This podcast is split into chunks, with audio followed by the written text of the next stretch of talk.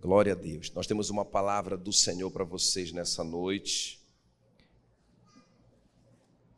Mas deixa eu só, deixa eu só te desafiar, não é? Eu sei que muita gente está envolvida já. Hoje nós tivemos uma, uma reunião que eu até me surpreendi a quantidade de pessoas que vão se envolver lá com a nossa ação social, não é? lá no norte, lá no, é, na região norte. É, alguns dentistas envolvidos, muito legal, muito top. Alguns médicos também. É, então, assim, uma frase que marcou minha vida esses dias, eu até anotei, que fala assim: misericórdia não é um sentimento, é uma ação provocada por um sentimento. Muito forte, né? Porque a gente fala assim: ah, eu tenho muita misericórdia dessa pessoa, tenho muita compaixão dela. Mas e aí? O que, é que você fez? Eu não fiz nada. Isso não é misericórdia.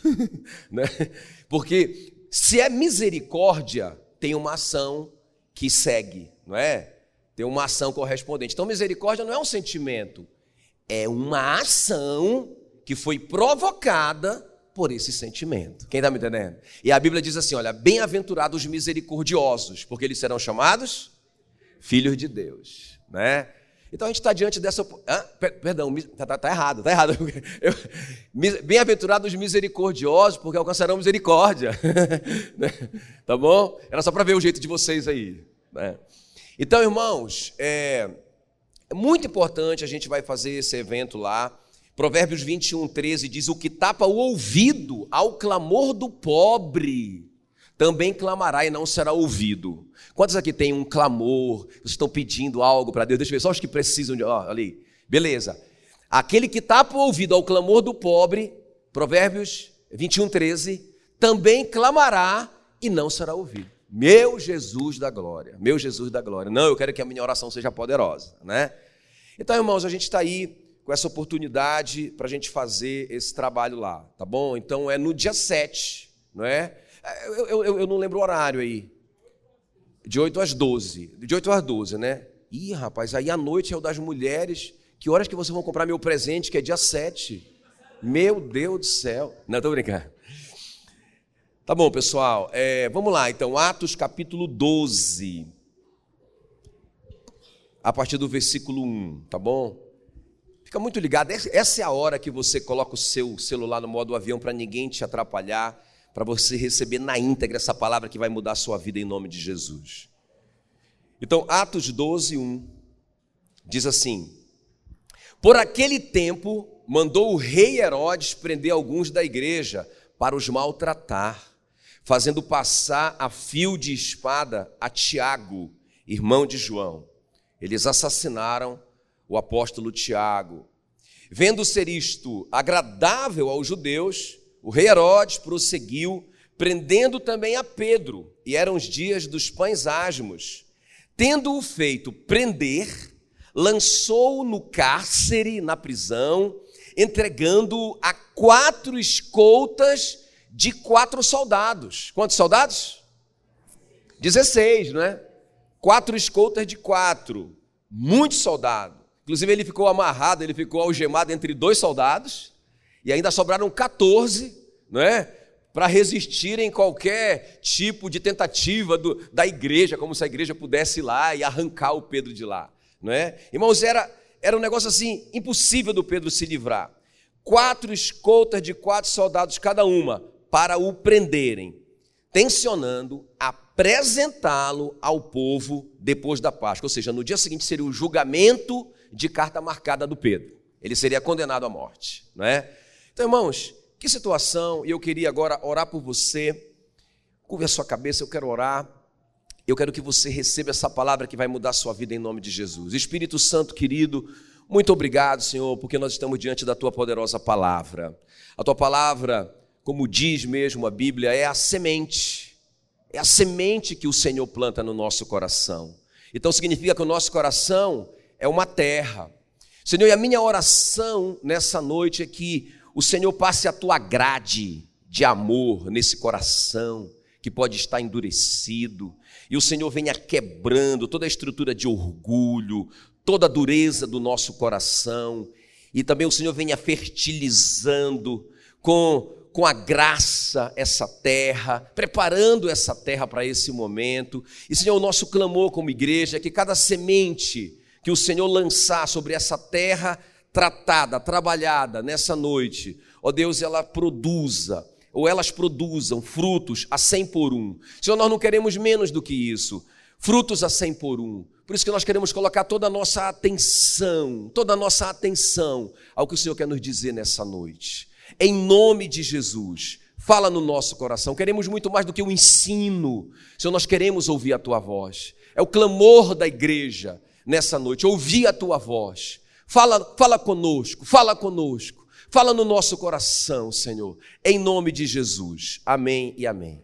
Muito bem, eu tenho um tema para compartilhar com vocês hoje à noite Destrave o seu destino. Você pode repetir isso? Destrave o seu destino. Irmãos, é impressionante o tanto que a Bíblia trata esse assunto de uma forma muito responsável, não é? Tanto que a Bíblia fala sobre isso exaustivamente. É muito importante, então. Entende, o que eu estou falando? Então, cada um de nós tem um destino, não é? Cada um de nós nasceu com um destino. Então, se você nasceu, você nasceu para cumprir um destino profético. Sabia disso? Não, pastor, o senhor não sabe da minha história. Eu fui um acidente. Eu nasci e fui um acidente. Irmão, pode ter sido um acidente para os seus pais. Você pode não ter sido planejado pelos seus pais. Mas não foi um acidente para Deus. se você nasceu, a obra que ele começou, ele há de completá-la até o dia de Cristo Jesus. Deus tem um propósito, um destino para a sua vida, ok, querido? Deus escreveu isso antes, como se fosse um arquiteto mesmo, né? Que prepara o projeto para depois ele ser construído. Então você é um projeto de Deus. Posso ouvir um glória a Deus por isso? Então vai dar certo, irmão. Tem que dar certo, não é? Vai dar certo. Olha o que diz Salmos 139, o versículo 16. Quer ver? Acompanha comigo. Os teus olhos, o Davi está dizendo, os teus olhos me viram a substância ainda informe não era nem um feto bonitinho ainda, né? Ainda era uma substância ali se formando. E no teu livro foram escritos todos os meus dias. Aleluia. Então os teus, os teus dias já foram escritos nesse livro de Deus, antes de você nascer. Quando você estava no ventre materno ainda. Cada um deles escrito e determinado, quando nenhum deles havia ainda. Quem está me entendendo? Agora presta atenção, irmãos, para a gente não cair nesse engano. O engano do fatalismo, entende? Tipo assim, ó ah, então quer dizer que Deus tem um destino para mim, um propósito para mim. Ah, então não importa o que eu faça, eu não preciso fazer nada, vai se cumprir. Não. não, porque se fosse assim, irmãos, o Davi, que teve essa revelação, que Deus conhecia o seu destino antes dele nascer, era um cara que nunca, nunca oraria, e foi um dos homens que mais orou na Bíblia. O Davi não se movia, Senhor, eu vou por aqui, Senhor, até no óbvio, até aquilo que era lógico, o Davi perguntava, Senhor, é isso mesmo? Eu vou, eu vou por aqui. Então, irmãos, apesar dele saber que Deus o criou para cumprir um destino, ele ficou ligado em Deus para ele não, não perder a rota, para ele não sair desse trilho do, que conduziria ao destino dele. Quem está me entendendo aqui? Amém, queridos? Então, o Davi entendeu isso. O Jeremias, a Bíblia diz, Jeremias 1,5: Antes que eu te formasse no ventre materno, eu te conheci, e antes que saísses da madre, antes que saísses da madre, te consagrei e te constituí profeta às nações. Então, antes dele nascer, ele já era profeta. Ou seja, irmãos, o propósito de Deus, o destino de Deus, nasceu antes de você. Quem está me entendendo? Nasceu antes de você. Então você está aqui para cumprir o que Deus planejou para você, para sua vida. Escreveu, ele escreveu a sua história, aleluia. Ele escreveu a sua história. Ah, pastor, só está falando só do Antigo Testamento. Tá bom, para o pessoal do Novo Testamento. É, Gálatas 1,15 diz assim: o apóstolo Paulo Deus me separou antes de eu nascer e me chamou pela sua graça para que eu o pregasse entre os gentios. O Paulo já sabia qual que era a missão dele, qual que era o destino profético dele. Ele não ia ser um pregador ali em Israel para os judeus, ele pregaria para os gentios, seria uma coisa nova, totalmente nova. O evangelho se estenderia aos, aos gentios. Tremendo isso, ele sabia disso. Agora vamos lá, pessoal. O Pedro também, é, a gente vai falar sobre ele, vamos falar sobre o Pedro hoje. Ele tinha um destino profético também, igual a você. Quantos têm um destino? Quantos estão entendendo que tem um destino para cumprir? Amém? E o Pedro aqui, que a gente acabou de ler a história dele, também ele tem um destino, ele não é diferente do Davi, ele não é diferente do, do Jeremias, ele não é diferente do apóstolo Paulo, ele não é diferente de nenhum de nós. Ele tem um destino para cumprir. Não é? Jesus disse para o Pedro em Lucas 5,10, disse para ele assim: não tenha medo, daqui para frente você será pescador de homens. O que é que o Pedro seria? Qual, que, qual que era o destino? Um, do, um dos destinos do Pedro? Ser um pescador de homens. E verdade, quando ele pregou lá em Pentecostes, 3 mil pessoas se converteram. Depois que ele curou o, o, paralítico na porta do templo e ele pregou, a Bíblia diz que aumentou o número dos discípulos para 5 mil. Nós não sabemos se 5 mil se converteram ali ou então se aumentou de 3 mil para 5 mil. De qualquer forma, é muita gente. O cara se tornou mesmo um é, é, pescador de homem. Mas Jesus falou para ele em Lucas 22, 32. Eu roguei por ti, eu orei por você, Pedro, para que a sua fé não desfaleça. Tu, pois, quando te converteres, fortalece os teus irmãos. Olha o destino dele. Pedro, eu orei por você. A sua fé não vai desfalecer. Inclusive o nome dele, o nome dele era Simão, quer dizer cana, não é? E Deus, Jesus mudou o nome dele para Pedro, que quer dizer pedra. A sua fé não vai desfalecer e a sua vida vai ser uma inspiração para os seus irmãos. Olha só. Olha só, você vai passar por muita luta, mas você é uma pedra, você é uma rocha, você não vai quebrar, você é um granito duro, você, você é quase de ferro, Pedrão, e a sua história e a sua vitória vai fortalecer os seus irmãos. Quem está me entendendo? Isso é destino. Destino que Jesus está deixando claro para o Pedro: você é pescador de homem, você é uma pedra no fundamento apostólico da igreja, a sua fé não vai desfalecer. Eu orei por você, Deus já respondeu, porque Deus me dá tudo o que eu peço. A sua fé não desfalece, porque você é, vai ser meu instrumento para fortalecer toda a equipe.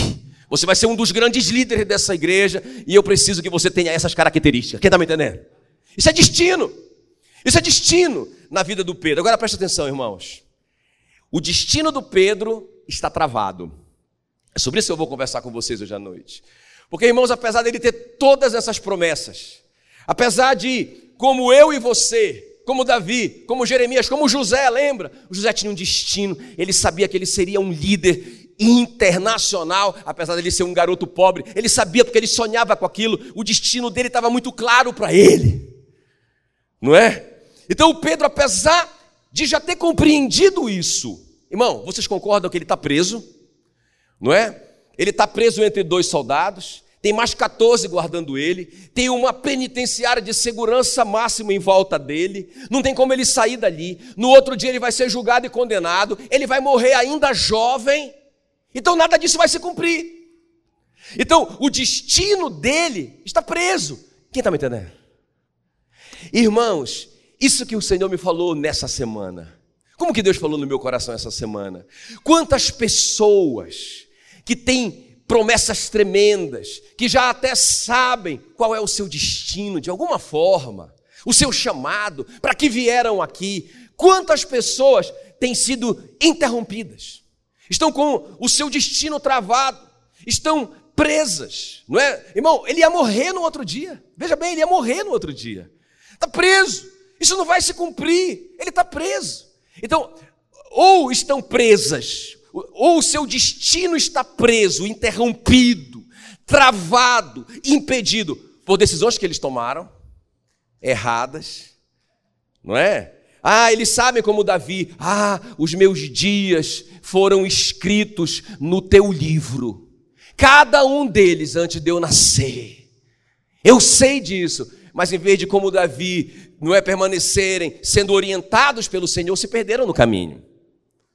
E aí foram para um lugar e se prenderam ali, estão presos, o destino está travado, estão fazendo outra coisa completamente diferente daquilo que Deus esperava que eles fizessem. Ou então pessoas que é, foram obrigadas a estarem ali, como Pedro. O Pedro não fez nenhuma coisa errada, não é? Mas ele foi injustiçado e aí ele foi preso por um crime que ele não cometeu e agora o destino dele está travado. Ok? A questão é, irmãos, como destravar o meu destino. Essa que é a questão. Essa que é a questão, irmãos. Então, é, Deus, quem foi que deu o destino do Pedro para ele? Quem foi que deu? Quem foi que deu? Fala para mim. Deus. Foi Deus. Agora, assim como Deus dá o destino, irmãos, só Deus pode destravar o destino. Quer ver? Interessante que a Bíblia diz no versículo 7 que sobreveio o anjo do Senhor ali na prisão, resplandeceu uma luz, e ele tocou em Pedro. E o que aconteceu? Caíram as algemas. Quem, foi, quem fez isso? Deus. Não é? Caíram as algemas dele. A Bíblia diz que quando ele se viu livre, aí a, a porta da cela também se abriu. Quem abriu a porta da cela? Deus. E ele saiu, e os guardas estavam tudo em estátua. né? Os guardas estavam tudo parados, muitos guardas lá, irmão, ninguém se mexeu. O Pedro nem entendeu para ele, ele estava tendo um, um sonho. E ele foi andando. Quando ele chegou lá no portão central, no portão geral, a Bíblia diz que o portão se abriu sozinho. E ele saiu. Quem fez isso? Deu. Agora, o que eu quero te mostrar hoje à noite? O que, é que eu quero te mostrar hoje à noite? Tem uma participação do Pedro. Tem uma participação nossa. Deus colocou um destino na sua mão.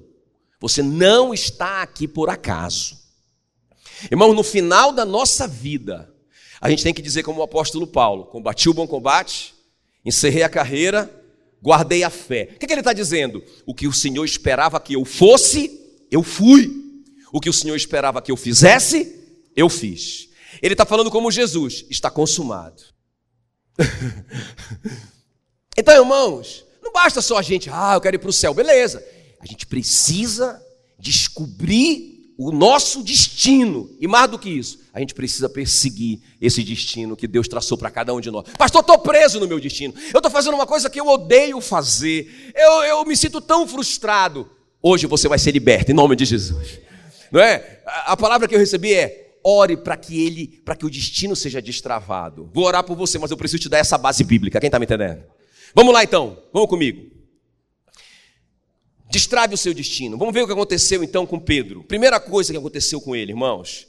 Por que, que o destino dele foi destravado? Deus deu o destino, Deus destravou. Mas por quê? Então ele deu respostas certas. Entende o que eu estou falando? Então não é assim, irmão, eu estou lá, ah, eu tenho, Deus me deu um destino, então eu vou ficar aqui me balando, alguma coisa vai acontecer. Porque, não, não, não. Você tem que dar as respostas certas. Amém? Três respostas. Vamos lá. A primeira resposta que o Pedro deu. Ele estava conectado ao corpo de Cristo. Quer ver? Vamos ver isso aqui em Atos 12, versículo 5. Pedro estava preso, mas havia oração incessante a Deus por parte da igreja, por ele. Vocês estão entendendo que o Pedro, ele está conectado. Ele não é, irmãos, um membro fora do corpo. Ele está envolvido com um grupo de pessoas que sabem a situação dele, que estão sofrendo juntamente com ele, e por isso, irmãos, o anjo responde a essas orações ali, Deus responde a essa oração, envia o anjo dele ali, né? E aí, irmãos, envia a luz dele ali, as algemas caem, acontece um grande milagre, mas porque esse homem está conectado ao corpo de Cristo, que é a igreja. Quem está me entendendo? Não é? Olha só o que diz, irmãos, Efésios 1, 22, que vem acompanha comigo. Deus colocou todas as coisas debaixo da autoridade de Cristo. Quem é que tem toda a autoridade? Cristo. Deus colocou toda, diga todas as coisas. Todas as coisas debaixo da autoridade de Cristo e deu Cristo à igreja. Então aquele que tem toda a autoridade foi dado para quem? Para a igreja, não para você e não para mim. Ele foi dado para quem? Para a igreja. Vocês estão entendendo que se a igreja é o corpo de Cristo e Cristo foi dado para a igreja, para eu receber a influência, a, os benefícios de Cristo, eu tenho que estar conectado à igreja. Quem está comigo? Não é? Porque a pregação dos últimos, dos últimos dias, não é? É essa, é essa heresia que nós não precisamos mais de igreja. Pessoas que estão feridas na igreja, não é? Começam a pregar contra a igreja do Senhor. E a pessoa começa a viver isoladamente, sozinha, sem estar conectada ao corpo de Cristo. Irmãos, essa pessoa fatalmente vai se desviar do destino profético dela. Mais do que isso, ela vai ficar presa fora desse destino. ela vai ser salva, ela pode até ter sucesso financeiro na vida e profissional. Beleza, para todos os efeitos ela foi um sucesso, mas a questão é que ela não fez aquilo para que ela nasceu para fazer. E uma das chaves, irmãos, é a gente estar tá conectado ao corpo de Cristo. Eu acho tão interessante, né? É, essa questão do corpo, como que o corpo reage, por exemplo, a um ferimento. É muito lindo, não é, irmãos? Ah, ah, como que o apóstolo Paulo foi tão feliz, o Espírito Santo né, revelou ah, como que a igreja deve funcionar. É como um corpo. Então a pessoa é ferida, lá, lá vão as plaquetas, né, irmãos? O cérebro manda a, a, a mensagem, é um mistério da xalabarala choricando. Não é? Ele manda a mensagem, lá vão as plaquetas, irmãos, é, é, é, passando por, por um sistema circulatório que faz parte do corpo. Está todo mundo envolvido, todo mundo trabalhando, e lá vão, e lá vai. Aí tem umas bactérias lá, aí lá vão outros, outras células lá, os leucócitos, né, doutora? E aí vão lá e, e, e, e ah, englobam, né, e matam aquela bactéria. Está todo mundo envolvido. Que coisa fascinante, não é? É o corpo. Imagina, ah, ah, o, cérebro, o cérebro não pensa assim, mas esse braço irresponsável, como é que ele vai se cortar? Ele não está sabendo? Não é? Eu estou aqui de boa, eu não estou eu, eu não, eu não cortado. não é? Eu não tô, quem, cortou, quem se cortou foi o braço. Ele, ele que, que, que se vire para lá. Não, irmãos, todo mundo se envolve. Todo mundo sofre quando o membro, quando o membro é atingido. Quem está tá entendendo? Por isso que a gente tem que fazer parte do corpo de Cristo. Eu achei tão lindo essa semana. Eu estava em São Paulo, mas alguém me ligou, pastor, a gente quer reunir na igreja para orar por uma situação, não é? Era, era alguém que estava com uma dificuldade na célula e a célula se reuniu, coisa mais linda, não é? Para orar pela pessoa. Meu Deus do céu, é aquela parte do corpo que está sentindo a dor por aquele membro ferido. Quem está me entendendo? Então, irmãos, o apóstolo Pedro está preso, mas tem uma igreja pagando o preço de oração por ele. Agora preste bem atenção. Quando a gente fala de igreja, o que, que vem na nossa cabeça? O prédio. Esse prédio aqui maravilhoso, que Deus nos deu para a gente aprender, para a gente crescer. Maravilha. É o hospital. Né? Achei, achei, legal o que a Ana Lídia falou hoje, né? Que é uma referência. Vamos para a igreja. Estou com um problema. Vamos na igreja. Legal.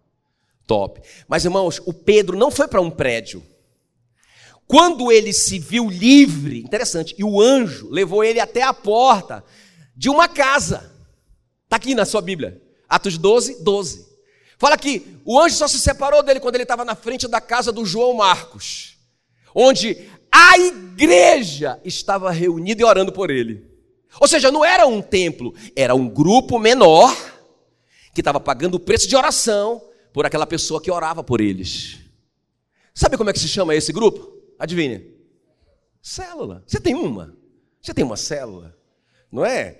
Irmão, é muito top isso. Porque veja bem, beleza, eu estou aqui no culto de domingo. Tá bom, beleza, tranquilo. Mas, eu, irmãos, eu, eu, particularmente eu não sei o que, que você está passando. Eu não sei. Não é? Eu oro de uma forma geral.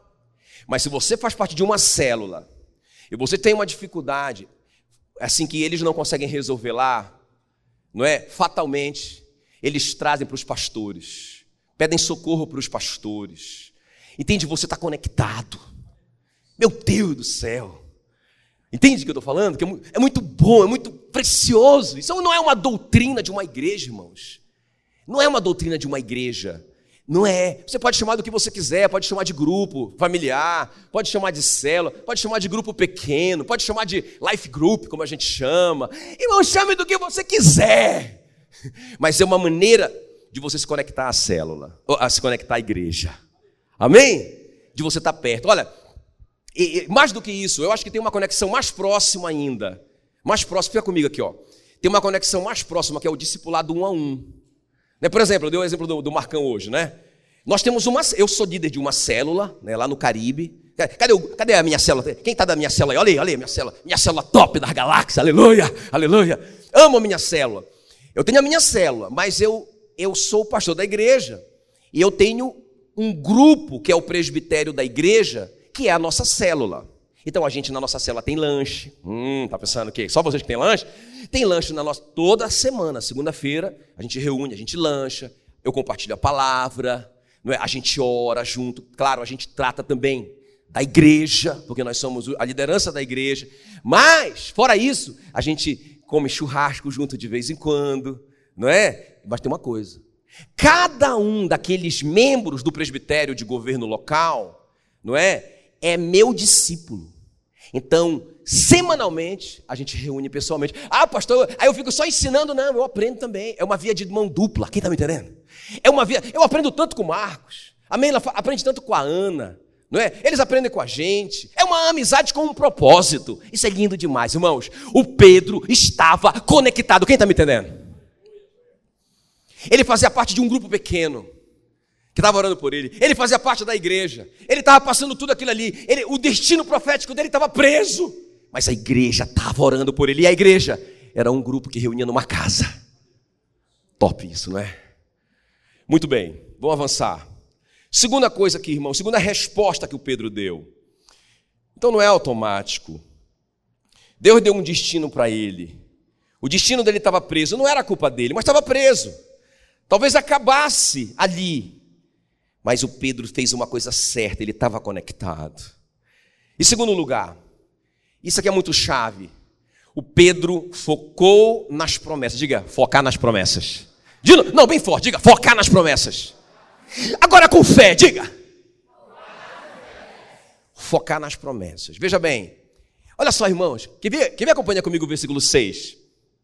Quando Herodes estava para fazer, para o fazer comparecer, nessa mesma noite, Pedro estava fazendo o que mesmo?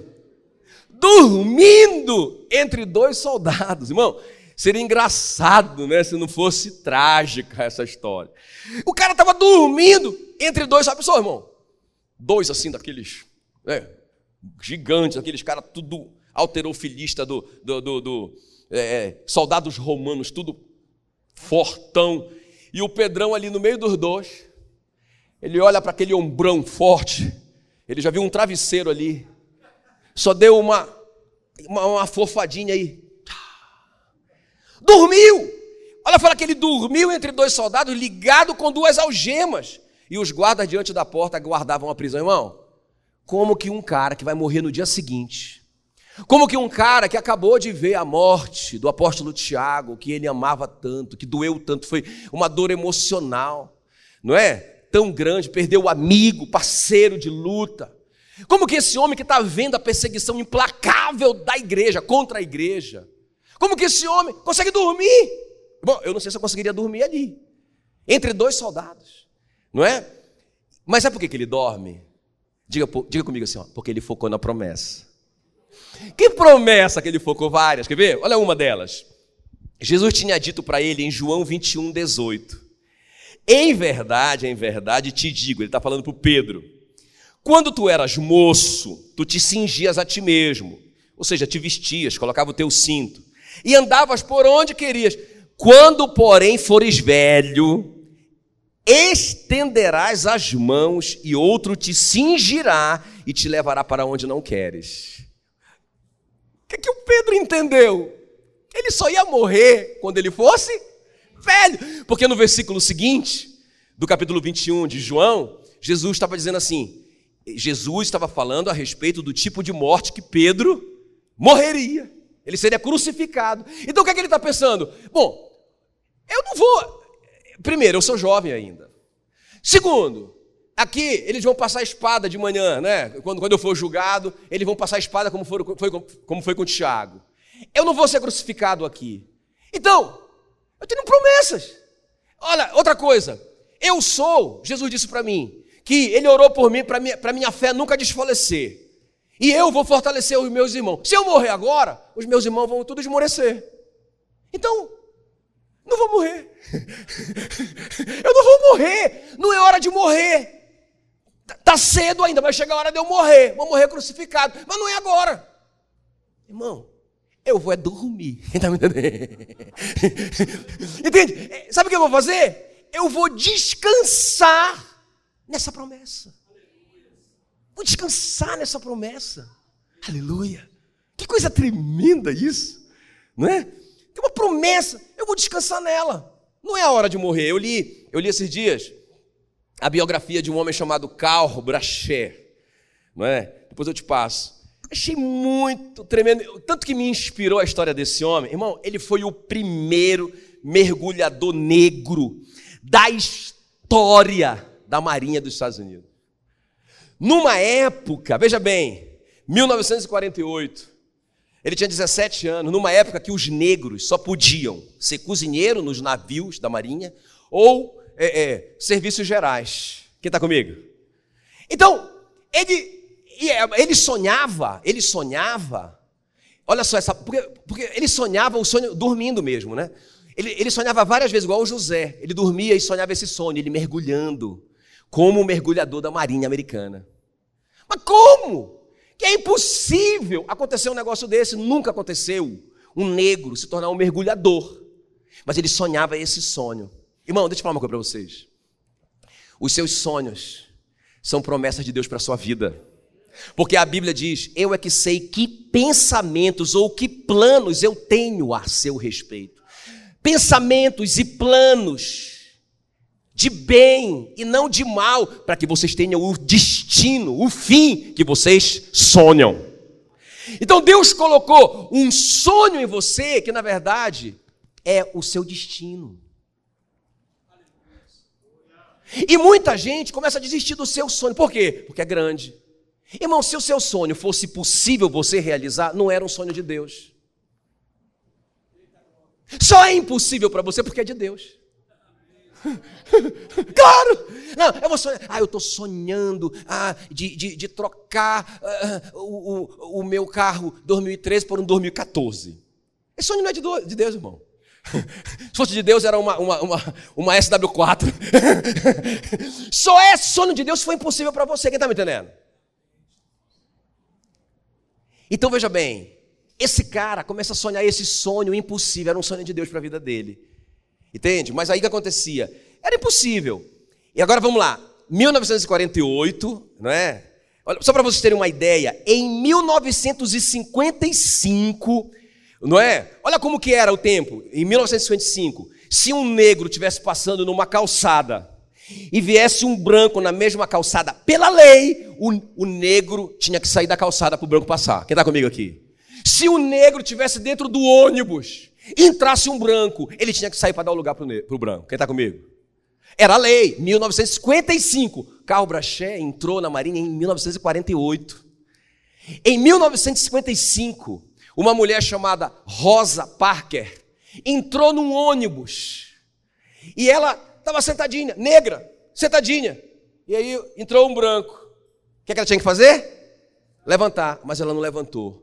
Ela não levantou, ela não brigou, ela ficou sentadinha. O que aconteceu com a Rosa Parker? Ela foi presa. Quando ela foi presa, entrou em cena um homem que todos nós conhecemos, Martin Luther King Jr. Irmãos, ele fez uma briga, ele lutou sem nenhuma arma, sem nenhum motim, sem nenhuma rebelião, sem nenhuma quebradeira, uma, uma guerra inteligente, uma guerra de amor. Ele fez um discurso tão grande, sabe por quê? O Martin Luther King sonhava um sonho que na verdade era uma promessa de Deus para a vida dele. Qual era o sonho? Ele dizia assim: Eu sonho, eu tenho um sonho, não é? Eu tenho um sonho que o meu filho vai ser julgado, avaliado pelo seu caráter e não pela sua pele, não pela pele, da, pela cor da, da sua pele. Eu tenho um sonho, ele dizia, no grande discurso dele para 250 mil pessoas. Ele disse: Eu tenho um sonho que um dia todos os brancos e negros comerão juntos e serão amigos e andarão juntos. Ele tinha um sonho, quem está me entendendo? Agora, irmãos, esse cara, o, o, o Carl, viveu antes dele. Pensa bem, esse cara tinha um sonho, e não, então ele, ele ficava focando naquele sonho. Quem está comigo? Então, quando, quando ele era desprezado, porque ele, irmãos, um dia, sabe o que aconteceu com o Carl? Ele estava lá no navio, ele estava lá no navio. Aí, é, é, só podia tomar banho os brancos. Tinha folga no navio, o navio ficava ancorado e os brancos tomavam banho no mar e faziam competição de natação. E o carro ficava olhando. Ele ficava olhando, mas não podia, porque ele não podia. Os negros não podiam tomar banho assim. Não podia. Aí um dia ele começou a tirar a roupa dele. Os, os amigos dele, cozinheiro, falaram: Você está louco? Não faça isso, você vai, você vai ser preso. Quero nem saber o sonho, o sonho. Diga comigo, foca no sonho. Foca no sonho. Quero nem saber. O que, é que adianta estar livre? E, e, o meu sonho está preso. se eu for preso por causa do meu sonho, eu vou estar livre. E aí, irmão, ele pulou.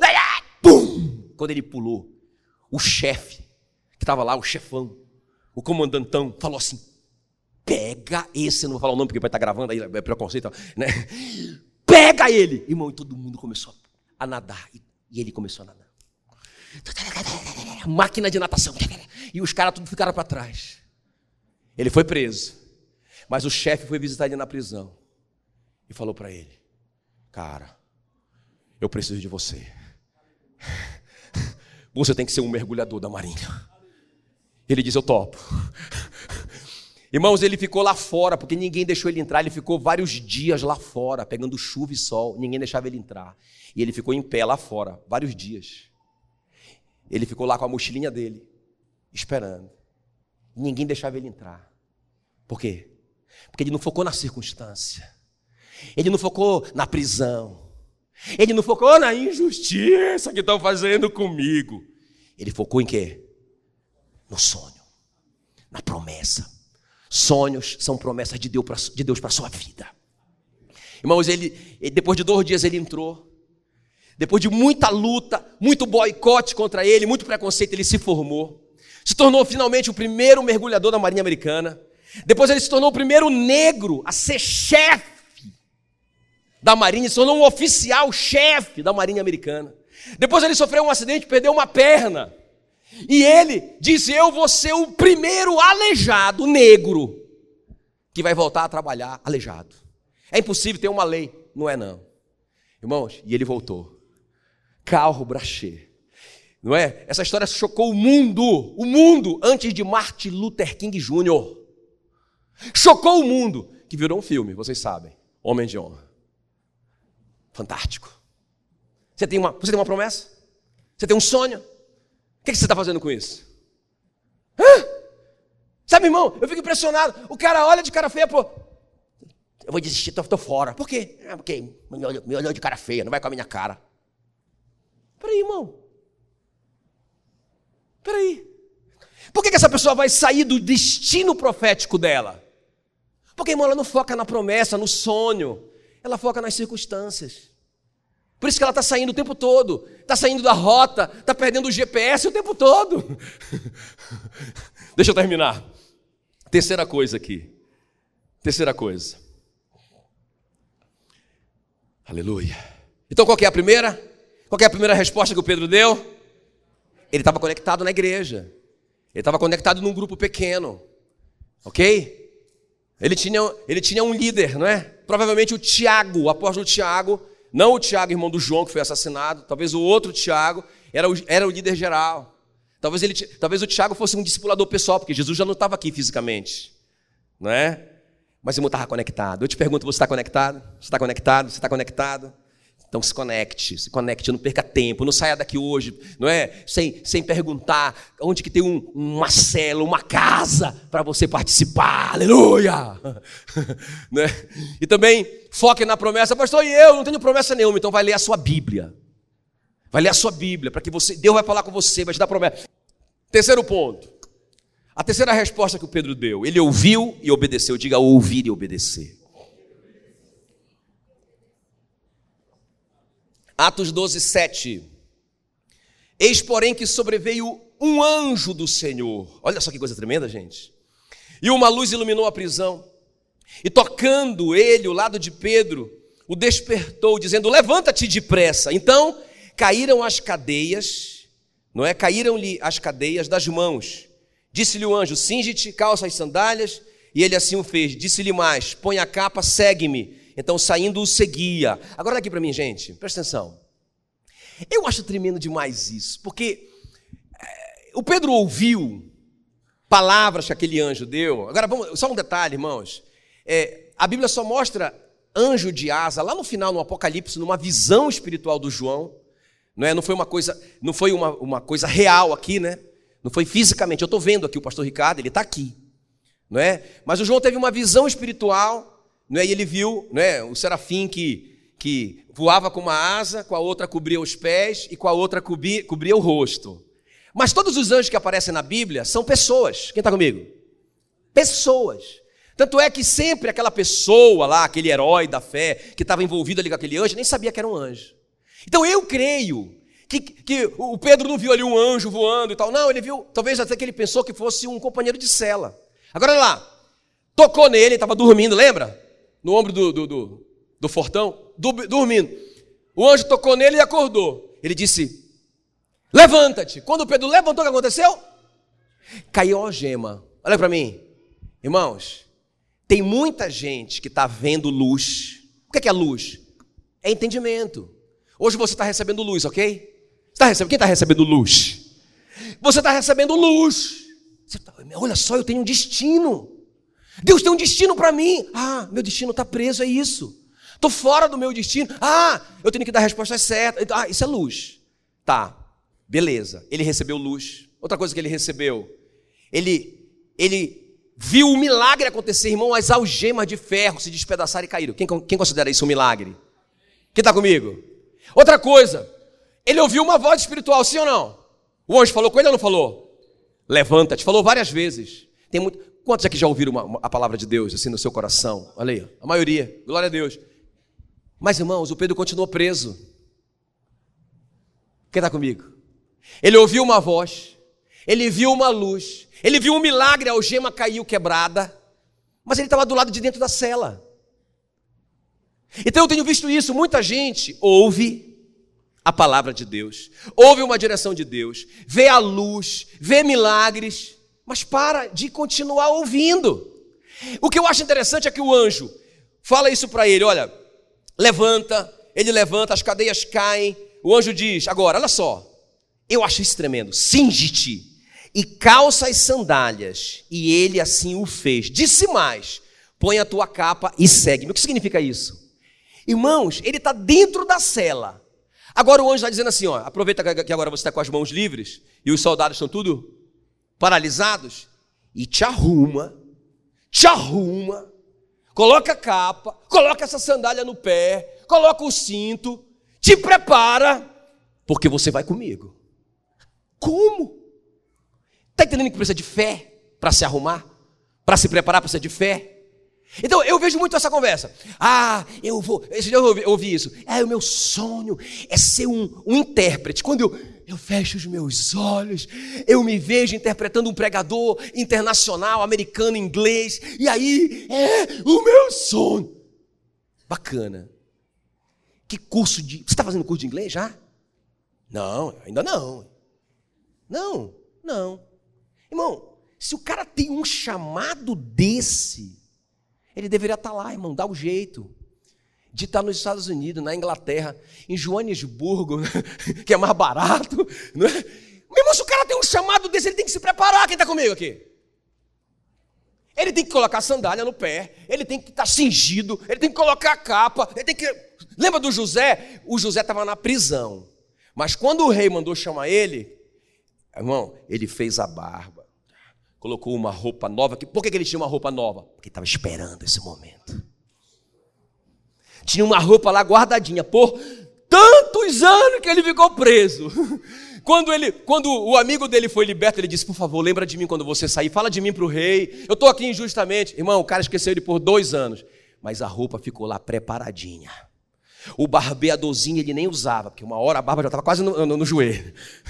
Mas eu sei, o rei vai me chamar. E quando ele me chamar, eu vou estar pronto. Sabe, irmãos, uma das coisas que nos prende fora, não é? Para fora do nosso propósito e destino, a gente não está pronto. Então, o anjo diz: Te prepara, Pedrão, porque é agora que tu vai sair daí. É agora que eu vou te libertar.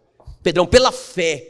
Ele não para para pensar, puxa, mas tem uma cela enorme, e aquele portãozão lá do, lá do fundo, como que a gente vai sair daqui? É impossível. Meu irmão, na hora, ele obedece, ele se arruma, ele se prepara. Pronto, chefe. Agora escuta bem aqui para mim, para você não perder. A última ordem do anjo é: beleza, agora que você está pronto, segue-me. Diga comigo, segue-me. O que significa isso? O que significa isso? Eu acho que é aqui que a gente está errando no que diz respeito ao nosso destino. Porque a gente está ouvindo a voz, a gente está vendo a luz, a gente está vendo o milagre, está tudo certo não é? A gente está até se aprontando, algum de nós até está se preparando, não é? Mas irmãos, estamos falhando no segue-me. O que é, que é o segue-me? É quando o anjo diz assim, ó, fica ligado para onde eu vou. Entende? Então o anjo está indo por aqui. Irmão, ele vai dar um jeito de seguir todo dia. O maná de hoje só serve para hoje. Então é hoje. Aí o anjo foi para cá, ele está tá ligado no anjo. Amanhã ele está buscando. Igual o Davi, o que, é que eu faço agora? Qual é o próximo passo? Eu estou seguindo esse camarada. Eu não tiro ele de vista. Quem está me entendendo? Amém? Diga, ouvir e continuar ouvindo.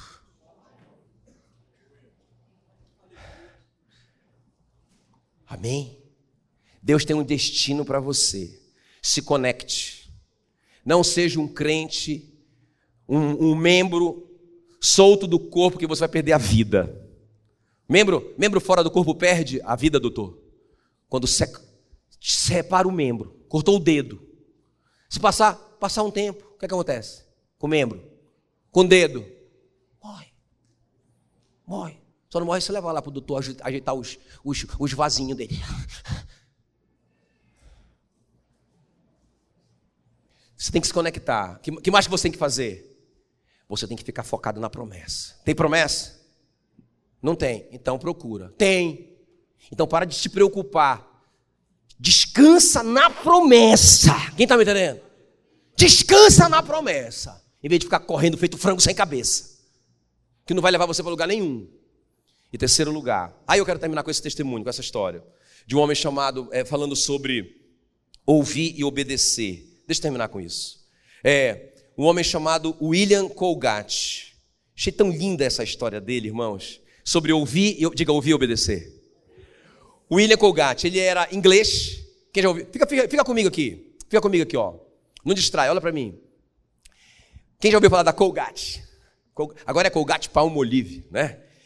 Esse camarada, ele era inglês, mas o pai dele veio para os Estados Unidos porque ele era fazendeiro e ele achava que nos Estados Unidos ele ia romper. Chegou lá, a fazenda quebrou, faliu. Ele, ele pensou, vou vender todos os animais para pagar as contas. Nessa hora, o menino com 16 anos, o Colgate falou para ele, pai, eu estou orando. Olha só, menino crente. E Deus falou comigo. Ele falou que eu tenho que ir para Nova York, para tentar a vida lá. O pai dele, você está louco? O que, é que você vai ganhar lá com 16 anos? Ele disse, pai, Deus falou comigo. Rapaz, esse cara ficou tanto no pé do pai dele para ir embora, que Deus falou com ele, que o pai dele começou a pensar na possibilidade. Pai, não venda os animais. Porque Deus disse que se eu for para lá, eu resolvo essa parada. Parece o Davi, né? Deixa comigo que eu mato esse gigante. e aí o pai dele disse, chamou a mãe dele, contou para a mãe dele, a mãe dele chorou muito, mas a mãe dele foi orar. Família de crente, top isso, né? Família que crê em Deus. A família, a, a mãe foi orar. E Deus deu uma palavra para ela. Olha a palavra que a mãe, a mãe dele recebeu de Deus e deu para ele: Filho, Deus falou comigo que você pode ir, mas ele deixou uma advertência para você. E olha a palavra que ela deu para ele. É, Malaquias 3,10. Depois você pode ver né, a, a, biografia do Colgate. É, Malaquias 3,10, que loucura! Que texto é esse para alguém que tem que tomar uma decisão de viajar ou não? Trazei todos os dízimos à casa do tesouro para que haja mantimento na minha casa, provai-me nisto, diz o Senhor dos Exércitos, se eu não vos abrir as janelas do céu e não derramar sobre vós bênção sem medida. Quem está comigo aqui? Falou essa palavra para ele. Filho, seja fiel em tudo que você ganhar. Sempre separe a parte de Deus. Irmão, só esse conselho pensa que uma mãe dá para um filho de 16 anos que vai embora, que vai fazer uma viagem que vai durar semanas a pé nós estamos em 1710 aqui. Entende o que eu estou falando? E aí esse menino vai embora com 16 anos, no meio do, da estrada, já viajando vários dias. Ele encontrou um velho. Eu acho que foi um anjo sem asa. E vocês? Esse homem aproximou dele. E aí eu queria que vocês lessem junto comigo o que foi que o anjo, o que, que, o, que foi que o homem, né? O que foi que o homem falou para ele?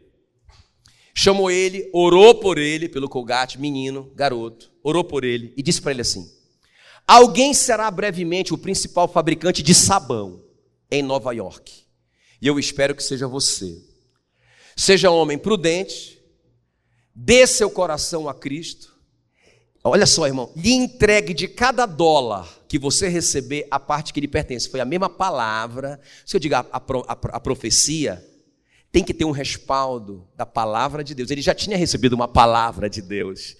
O profeta chegou ali e disse para ele: entregue de cada dólar que você receber a parte que lhe pertence. Faça um sabão honesto, fácil de manusear e barato. Eu sei que você será abençoado. Irmãos, esse camarada, ele foi para Nova York, começou a trabalhar. Ele trabalhava tanto que o, o dono da empresinha lá, da, da, da fabriqueta de sabão, você sabe que naquela época o sabão não tinha cheiro, não é? E a, da fabriqueta de sabão, ficou tão impressionado com ele que fez ele sócio dele. Ele começou já a ganhar um dinheirinho. Nós estamos em 1700 e pouco. Ele comprou uma fazenda para o pai dele perto de Nova York. Trouxe o pai lá do, do, do, fim do mundo para perto dele. Ele ficou praticamente sustentando o pai por todo esse tempo, não é?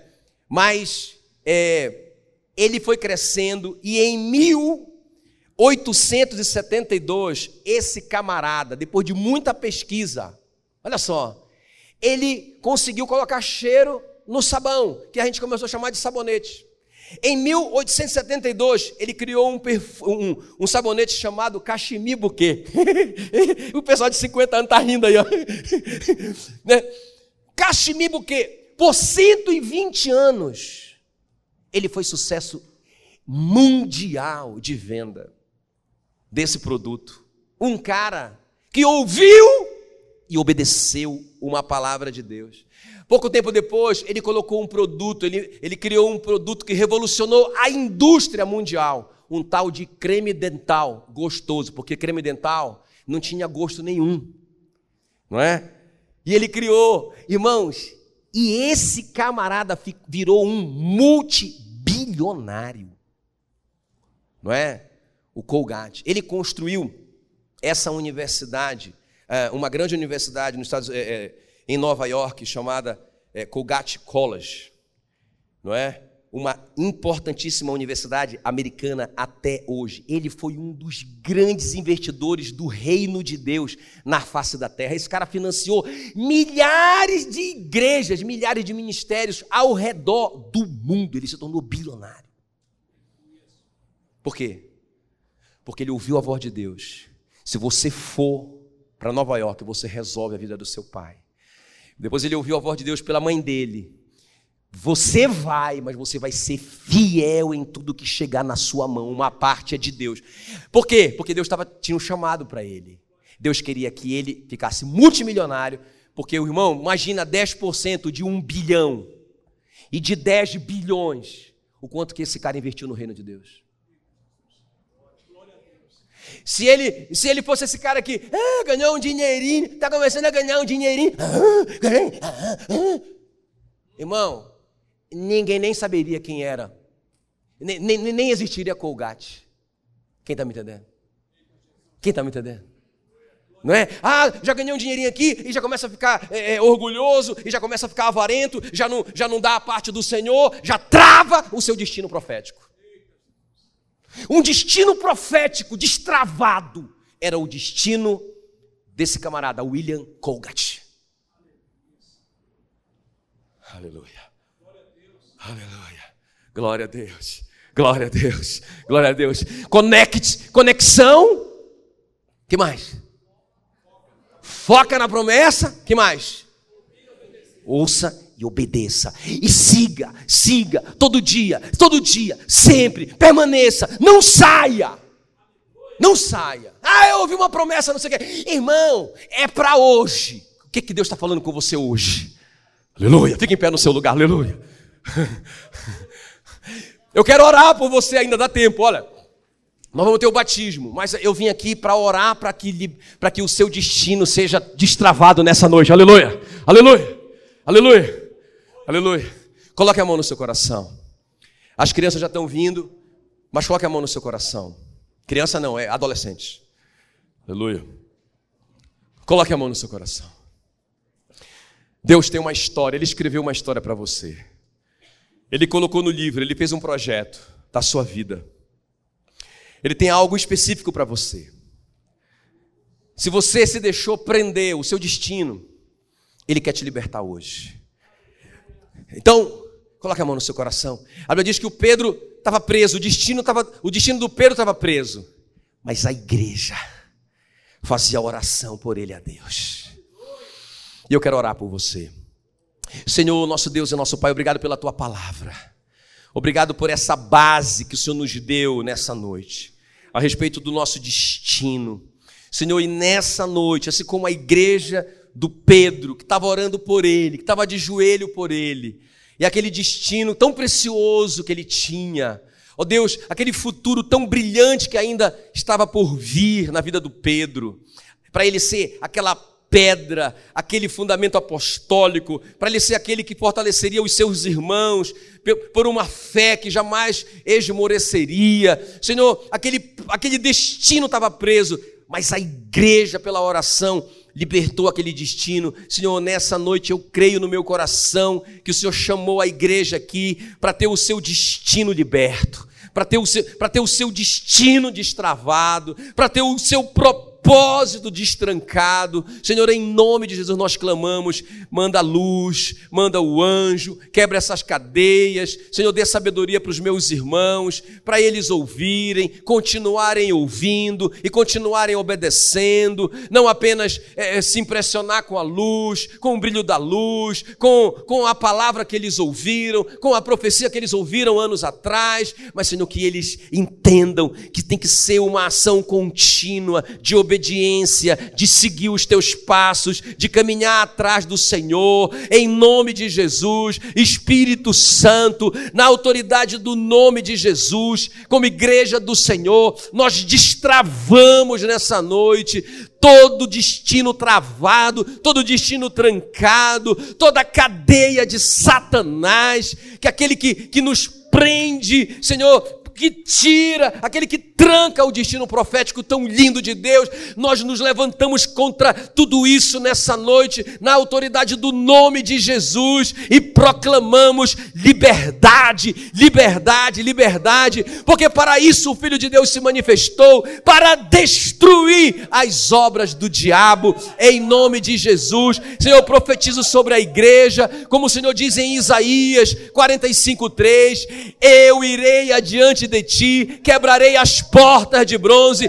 despedaçarei os ferrolhos de ferro e te mostrarei os tesouros escondidos e as riquezas encobertas, para que saibas que eu sou o Senhor e te chamo pelo nome. Aleluia! Uhul!